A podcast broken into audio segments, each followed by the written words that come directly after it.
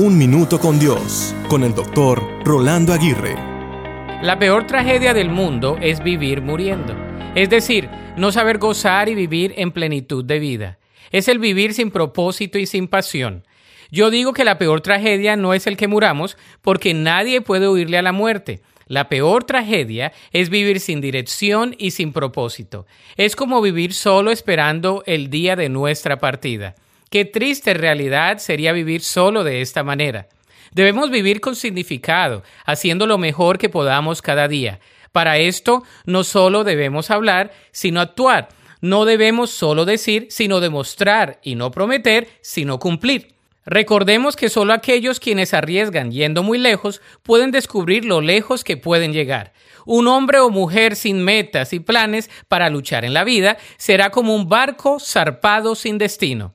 Dios nos ha creado para vivir con propósito y aunque cada día estamos más cerca de nuestra partida momentánea, estamos más cerca de nuestra morada celestial. Pidámosle a Dios que nos aclare cada vez más sus propósitos para nuestras vidas y la tenacidad para cumplir cada uno de ellos. La Biblia dice en el Salmo 138.8, El Señor llevará a cabo los planes que tiene para mi vida pues tu fiel amor, oh Señor, permanece para siempre. No me abandones, porque tú me creaste. Para escuchar episodios anteriores, visita unminutocondios.org.